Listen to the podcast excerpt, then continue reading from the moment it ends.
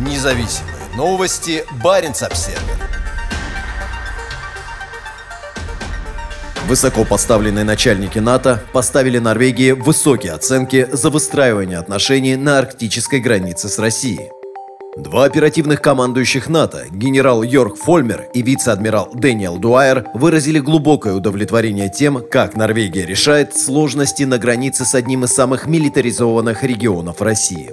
Генерал Фольмер и вице-адмирал Дуайер провели воскресенье, катаясь на снегоходах вдоль норвежско-российской границы. При помощи военнослужащих гарнизона Сёр-Варангер военноначальники получили уникальное представление о самой северной сухопутной территории ответственности НАТО. Заснеженная природа, красота и тишина таежных лесов долины реки Пас. Разве можно подумать, что всего в нескольких километрах к востоку дислоцированы бригады, сотни бойцов которых сражаются в ужасной войне Путина против украинского народа? Бомбардировки последних четырех недель стали самым жестоким кровопролитием в Европе со времен Второй мировой войны. Хотя российский президент утверждает, что одной из его целей является удержание НАТО на расстоянии, 200-километровая граница с Североатлантическим альянсом альянсом, проходящая по долине реки Пас, по факту является самой мирной из всех границ страны. На протяжении истории Москва воевала со всеми своими европейскими соседями, кроме Норвегии. Норвегия является одним из 12 членов-основателей НАТО. Сегодня альянс насчитывает 30 членов, и еще в дверь стучатся Финляндия и Швеция. Начиная с 1949 года, Норвегия строит отношения в области безопасности с гораздо более крупным соседом на Востоке на принципах сдерживания и успокоения. Никакого ядерного оружия на норвежской земле, никаких иностранных военных баз и жесткие ограничения на возможности других стран НАТО проводить учения в восточной части Финмарка. Основой для сдерживания для Норвегии выступает НАТО, и это особенно заметно сейчас, во время учений «Холодный ответ-2022». При этом основные события арктических военных учений под руководством Норвегии проходят на расстоянии 500-600 километров от российской границы. Низкая напряженность в районе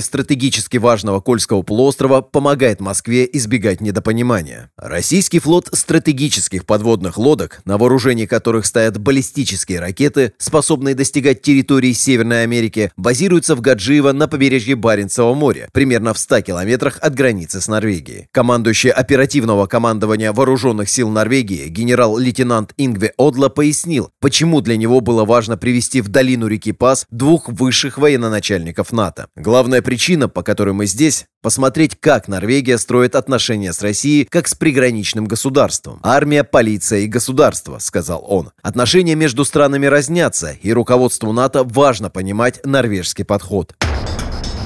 Граница Россия-НАТО. Кроме Норвегии, из других членов НАТО с Россией непосредственно граничат страны Балтии и Польши. Командующий объединенными силами НАТО в Брюнсеме генерал Йорк Фольмер остался очень доволен увиденным. Решения здесь определенно отличаются от других регионов нашей ответственности, говорит Фольмер Баренц Обсервер. Это самая северная сухопутная территория НАТО. Поэтому так важно правильно понимать вызовы. Приезд сюда дает лучшее понимание. Разговоры с солдатами – это всегда связано связано с историей. Это дает гораздо лучшее представление и понимание. Фольмер отвечает за безопасность Альянса в Северной Европе. Генерал поставил Норвегии высокую оценку. То, как это сделала Норвегия, является хорошим примером и для других регионов. Из-за специфики этого региона, территориальных вод, необходимо всегда иметь возможность разговаривать друг с другом, сказал Фольмер, имея в виду прямую линию между оперативным командованием Норвегии под Будё и российским Северным флотом в Североморске. Когда есть этот знаменитый знаменитый красный телефон, если что-то произойдет, чтобы поговорить друг с другом и избежать любых просчетов, которые могут закончиться чем-то хуже.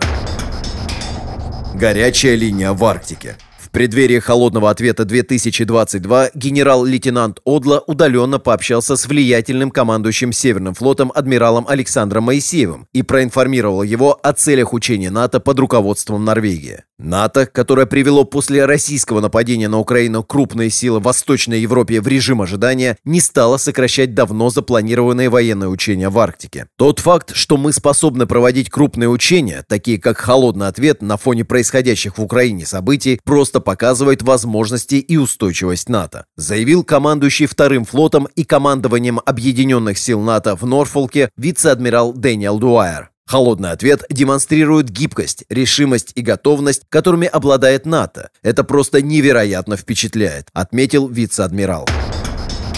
От Флориды до Финмарка. Он рассказал, что возле его штаба стоит табличка, на которой написано «Командование объединенными вооруженными силами в Норфолке. Многопрофильное командование. От морского дна до космоса. От Флориды до Финмарка». Это прекрасная возможность побывать в Финмарке, увидеть здесь профессиональных солдат. Я невероятно поражен, а также благодарен за то, что у нас такие боеспособные, профессиональные военные силы, свидетельством чего являются солдаты на этой заставе, сказал он. Наверное, маленькая дальняя пограничная застава в Пасвике еще никогда не видела такого количества больших звезд на погонах. Также и НАТО еще никогда не отправляла двух из трех своих оперативных командующих так близко к северной границе России. Высокопоставленные Верховные военные чиновники НАТО согласны с тем, что архитектура безопасности в Европе коренным образом изменилась после того, как 24 февраля Путин начал масштабную войну против Украины. Однако пока не ясно, как это повлияет на баланс между сдерживанием и успокоением на севере и в Норвегии. «Пока ни у кого нет ответа», — сказал Одло. Когда есть такая большая страна, как Россия, у которой есть не только способность и возможности,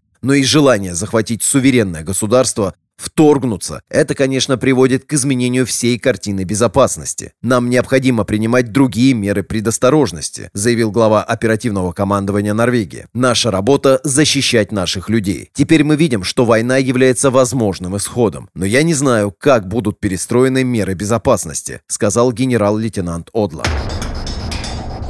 Тектонический сдвиг в сфере европейской безопасности. Профессор международных отношений Норвежского института оборонных исследований Катаржина Зиск специализируется на российской военной стратегии при Путине. Она сказала Баренц Обсервер, что пока сложно ответить на вопрос, как российская война косвенно повлияет на безопасность северной части Норвегии. Но, как выразила Зиск, мне трудно представить, что в вопросе успокоения сохранится статус-кво. Это спровоцировало тектонический сдвиг в сфере европейской безопасности с ударными волнами в более широком международном масштабе. Скорее всего, результаты российской агрессии будут ощущаться в течение следующих нескольких поколений. Потребуется пересмотр самих основ политики в отношении России, в том числе анализ того, какие меры успокоения и сдерживания работают, а какие не дали результата, пояснила профессор. По словам ЗИСК, Норвегия и НАТО проводили в отношении России схожую политику, двусторонний подход, сочетающий как сотрудничество, так и надежную оборону и сдерживание. Центр тяжести смещается в сторону второго, поскольку в последние десятилетия внешняя политика России стала более напористой и агрессивной. По ее мнению, избежать последствий продолжающейся войны в Украине будет невозможно. Мы почти сразу же увидели влияние войны на Крайнем Севере на такие режимы управления, как сотрудничество в Арктическом Совете и Баренцевом Евроарктическом регионе. Такая реакция была необходима, поскольку сохранение статуса кво